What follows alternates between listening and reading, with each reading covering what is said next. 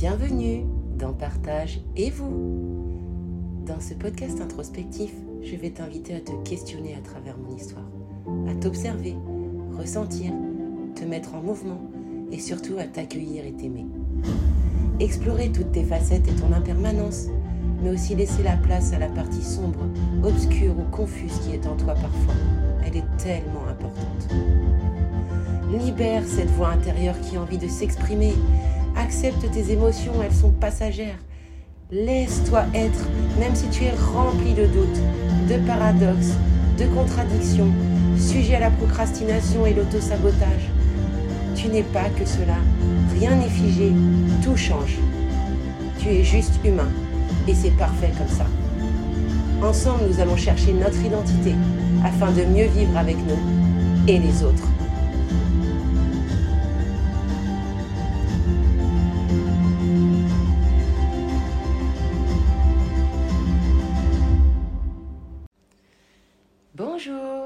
Bienvenue dans l'épisode 8. Aujourd'hui, je vais vous parler du perfectionnisme. Vaste sujet. Alors pourquoi cet épisode? Bah Parce que j'ai longtemps ignoré euh, ou refusé de voir que je suis perfectionniste. je pensais euh, juste avoir un penchant euh, pour les choses bien faites. Et je diabolisais ce mot parce qu'il avait une connotation vraiment très négative pour moi. J'ai réalisé que le perfectionnisme n'est pas un défaut. C'est d'abord une qualité source d'une exigence, d'un engagement et d'un goût pour le travail bien fait. Mais euh, cette qualité, euh, elle peut se révéler toxique quand elle devient euh, excessive et rend rigide, intolérant à l'échec, obsédé du contrôle et déconnecté de soi et de la réalité de notre environnement. Voilà pourquoi je me cachais la vérité. Donc d'un côté, il y a la poursuite du succès, de la réalisation et de l'accomplissement d'une tâche, ou plus largement de notre destinée qui implique euh, des attentes appropriées et tangibles, des objectifs euh, très difficiles mais réalisables, qui donnent une, un sentiment de satisfaction et une récompense. Et de l'autre, il y a une association à des attentes et euh, des objectifs inappropriés et non tangibles, c'est-à-dire la perfection. Donc ça nous donne une, insatisfaction constante en fait, peu importe le résultat. Donc ça peut devenir une source de stress chronique qui donne le sentiment d'être euh, une ratée, même lorsque les autres euh, voient tout le contraire. On peut distinguer euh, différents types de perfectionnisme. Il y a le perfectionnisme orienté vers soi, le perfectionnisme vers autrui, le perfectionnisme socialement prescrit. Donc celui-là, c'est l'impression que en fait, euh, notre conjoint, nos parents, nos enfants, euh, notre patron ou d'autres personnes, hein, des inconnus, exigent qu'on soit parfait. Donc euh, ça peut conduire à des comportements perfectionnistes qui visent à se montrer parfait ou à paraître parfait aux yeux des autres. Donc la présentation de soi comme une personne parfaite. Donc on affiche ouvertement sa propre perfection devant autrui. Ou alors, on va vers euh, la dissimulation de l'imperfection. On évite ou dissimule tout comportement qui pourrait être jugé par d'autres comme étant imparfait, voire aller vers la non-divulgation de l'imperfection. Et là, on évite de révéler verbalement les situations où on a été imparfait. Donc on se retrouve euh, souvent avec des pensées négatives euh, centrées sur le besoin d'être ou de paraître parfait on a une autocritique sévère, euh, on craint l'erreur, on se fait constamment des reproches. On est dans la peur constante de l'échec, dans une sorte de procrastination et ce qu'on appelle un handicap intentionnel. Donc ça, c'est le fait de consacrer euh, son temps à trouver des excuses euh, pour expliquer son échec plutôt que de se mettre en condition pour réussir et dans le mouvement et l'action en fin de compte. Donc ça peut conduire à des dérives et nuire à nos relations. On peut être dans le mensonge, euh, la fuite car on manque de tolérance et de compassion envers les autres. On a la tendance à se sentir euh, responsable de satisfaire euh, les besoins des autres euh, au détriment des siens, ce qui engendre du coup une faible satisfaction dans nos rapports sociaux, conjugaux, amicaux, enfin tous les rapports sociaux en général. voilà, on a une insatisfaction et une colère excessive envers les autres. On a des relations intimes difficiles. On peut même avoir un sentiment de solitude, de détresse et d'isolement social. Et il n'y a pas que ça. Euh, notre santé physique et mentale, elle est tout aussi impactée. Alors, il y a l'apparition de l'anxiété, euh, l'insomnie, des problèmes de sommeil, euh, le manque d'énergie, des maux de tête chroniques aussi la prise de poids ou la perte de poids fulgurante avec euh, des variations importantes, ce qui peut euh, conduire à faire de l'anorexie, euh, avoir des troubles alimentaires, de l'hyperphagie. Ça peut conduire aussi à la dépression, à des idées suicidaires, la dépendance affective, la dépendance à la nourriture, à la drogue, à l'alcool, au travail, au sexe. Donc du coup, ça nous met dans une augmentation prolongée des réactions de stress. On peut avoir des problèmes cardiovasculaires, de l'épuisement professionnel. Il y a bien sûr beaucoup d'autres euh, causes qui peuvent euh, jaillir. Donc on s'enferme et on adopte des attitudes négatives à l'égard euh, de la demande d'aide de l'entourage ou de professionnels. Concrètement, on refuse de parler. Hein. On ne veut pas avoir un psy, un coach, un thérapeute on refuse et on, ouais ouais c'est ça. On refuse d'avoir besoin d'aide. On a une grande difficulté en fait à, révéler et à dire euh, des renseignements personnels qui ont un impact négatif sur notre image et euh, qui nous confrontent à notre incapacité à s'investir euh, dans notre guérison. Alors, Comment vivre avec son perfectionnisme? Donc là, je vais te donner, moi, les cinq choses que euh, je pratique au quotidien euh, pour un peu me détacher de ce perfectionnisme, savoir l'accueillir quand Madame Parfaite et Monsieur le juge sont là, mais aussi pouvoir rire en fait et m'observer quand je vois qu'il se manifeste dans ma vie. Donc la première chose, c'est que je m'autorise l'erreur et je me donne la permission. Donc je commence par être euh, bienveillante avec moi-même et je me donne euh, des permissions. Donc la permission euh, de l'échec, qui est pour moi la première condition de l'apprentissage. Hein. On ne peut pas réussir tout parfaitement du premier coup. On, entend souvent l'exemple de l'apprentissage de la marche chez les bébés. Dire ça, ça prend un certain temps, c'est tout un processus, on tombe, on se relève, on tombe, on se relève. Et ça, on l'a oublié. Et donc, je me pose euh, des questions. Qu'est-ce que je m'interdis par peur de l'échec ou du rejet? Euh, Quelle peur j'associe au fait de me tromper? Qu'est-ce que euh, ça me provoquerait en fait de me permettre de, de changer d'avis? Et la permission de se tromper en sortant du mode de pensée binaire selon lequel soit je suis bien, soit je suis nul. c'est vraiment très très utile. la vie, tout n'est pas blanc ou noir. la deuxième chose que, que je pratique, c'est d'écouter mon corps, détecter les signaux qui caractérisent les excès. Donc je me pose, et je me questionne en fait sur ce que mon corps essaye de me dire. J'interprète euh, les alertes et les signaux. Je suis à l'écoute de mes émotions et au lieu de les foutre sous un tapis, eh ben, je les vis pleinement. Donc euh, je vais me poser des questions. Qu'est-ce que je sens? Qu'est-ce que je ressens? Est-ce que je suis fatiguée? Est-ce que je suis tendue? Est-ce que je suis frustrée? Est-ce que je procrastine? Est-ce que j'ai des idées obsessionnelles? Donc moi, c'est souvent orienté autour de mon apparence, mon poids, euh, mon travail et l'avancement en fait dans, actuellement ce que j'entreprends, donc mes formations et mon ouverture d'entreprise de coach. Est-ce que, du coup, je ressens une perte d'intérêt pour les autres domaines de ma vie? Par exemple, ce matin, j'avais pas forcément envie de me lever. J'avais des difficultés à me concentrer et à respecter les délais. Euh, je me sentais nulle, euh, euh, incomprise. J'avais le sentiment d'être insuffisamment reconnue.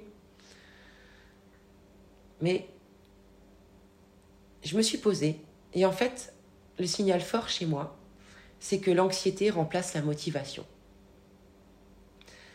Et la troisième chose que, je fais, du coup, c'est que j'élargis ma vision et je m'observe vraiment. Donc, euh, la clé pour moi, c'est de me décentrer de ma vision des choses, donc euh, de mon niveau d'exigence, pour me resituer dans la réalité. Donc, euh, je me demande, qu'est-ce qui est important dans ma vie? Quelle est la demande précise de la personne en face de moi? Qu'attend-on de moi en fait? Donc, euh, par exemple, dans le travail, eh ben, je peux te demander qu'est-ce que mon manager il attend de moi en lui posant la question? Se décentrer, en fait. C'est affronter cette euh, fâcheuse tendance à s'isoler car on a peur de ne pas être assez. On a peur de ne pas faire bien et que ça se voit. Donc, euh, quand on se donne des exigences excessives comme ça, c'est judicieux déjà de s'écouter et euh, d'écouter sa famille, ses amis, ses collègues ou supérieurs, souvent plus pragmatiques que nous qui vivons la situation. D'où l'intérêt d'avoir un entourage bienveillant et non toxique. La quatrième chose, c'est que après euh, m'être mis dans cette phase d'observation, je travaille sur du concret. Donc euh, je fais le point sur mes capacités du jour, intellectuelles, physiques, émotionnelles. Et pas seulement sur euh, mes compétences et euh, les objectifs que je me suis fixés. Donc souvent, dans ces étapes-là, bah, j'identifie que je dépasse souvent la norme. J'ai conscience que aussi, le fait de vouloir dépasser la norme, être dans la perfection, et bah, ça me donne des difficultés à tenir euh, mes engagements sur la durée. Donc, euh, je reviens au concret. Je segmente euh, les étapes d'un projet de manière réaliste. je prévois une durée pour chaque tâche, en me donnant une marge raisonnable, et j'accueille que la réalité est toujours, mais toujours moins prévisible qu'imaginer dans mon monde idéal. Et ensuite, eh bien, je rentre dans mon processus, je m'observe et je célèbre chaque étape. D'ailleurs, la célébration, moi, c'est très très important et je pense que ça sera le sujet d'un prochain épisode de podcast. Parce que célébrer, ça peut vraiment permettre de garder cette dynamique de mouvement et d'énergie. Et ça ouvre ses potentiels et le champ des possibles. Et donc la cinquième euh, chose qui va avec euh, le travail du concret, c'est de faire un pas après l'autre. Donc euh, pour me sécuriser, moi par exemple, j'écris dans un journal. J'ai un cahier avec des objectifs, j'ai des tableaux de bord et j'alterne différents outils qui me permettent de quantifier mon avancée et de me donner un état des lieux clair. Et l'important, c'est de procéder par petites étapes, en fait. Garder le résultat en vue, mais laisser entièrement la place aux étapes, au processus. Et franchement, euh, c'est libérateur, parce que je connais tellement bien cette difficulté euh, de se concentrer sur le résultat. Je faisais que ça avant. Je me concentrais sur le résultat, le but à atteindre. Euh, j'avais besoin de grandes ambitions, de grands projets pour avancer, de trouver du sens aux choses. Et de sortir de, du fonctionnement et de celle que je suis pour atteindre ces objectifs. Mais c'est pas la solution en fait. Je peux te le dire aujourd'hui avec mon expérience. Et puis là, euh, ces deux dernières semaines, je, je, vais te partager ça, même si euh, aujourd'hui vraiment ça me fait beaucoup rire parce que euh, tu vois, il y a, il y a deux semaines, jeudi, donc jeudi il y a deux semaines, je me suis pesée et j'étais à 75,2 kilos. Parce que je m'étais remis euh, dans un mode de fonctionnement où euh, euh, je voulais avoir un contrôle et une maintenance de mes calories, de mon poids pour augmenter mon métabolisme. Et donc du coup, je me forçais à manger 2400 calories par jour, à faire euh, bien mes ratios protéines, lipides, glucides. Sauf que il y a des moments en fait, j'étais plus dans le plaisir, j'étais vraiment dans le fait de faire mes calories, de je me gavais en fait, je mangeais trop. Et donc euh, le fait d'être dans ce fonctionnement là, de pas écouter euh, ce que mon corps me disait, eh bien j'ai pris un peu de poids. Donc c'était pas excessif, hein, parce que euh, il y a un mois, je faisais 72,9. Donc j'avais pris un petit peu, mais euh, c'était pas énorme. Mais ça me donnait vraiment euh, un profond mal-être, quoi. Je, je dis, mais pourquoi je fais ça?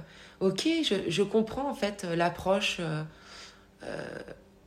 d'augmenter son métabolisme parce que j'ai été dans la restriction pendant des années, que mon corps a besoin d'être rassuré. Sauf qu'en fait, ça ne me convenait pas.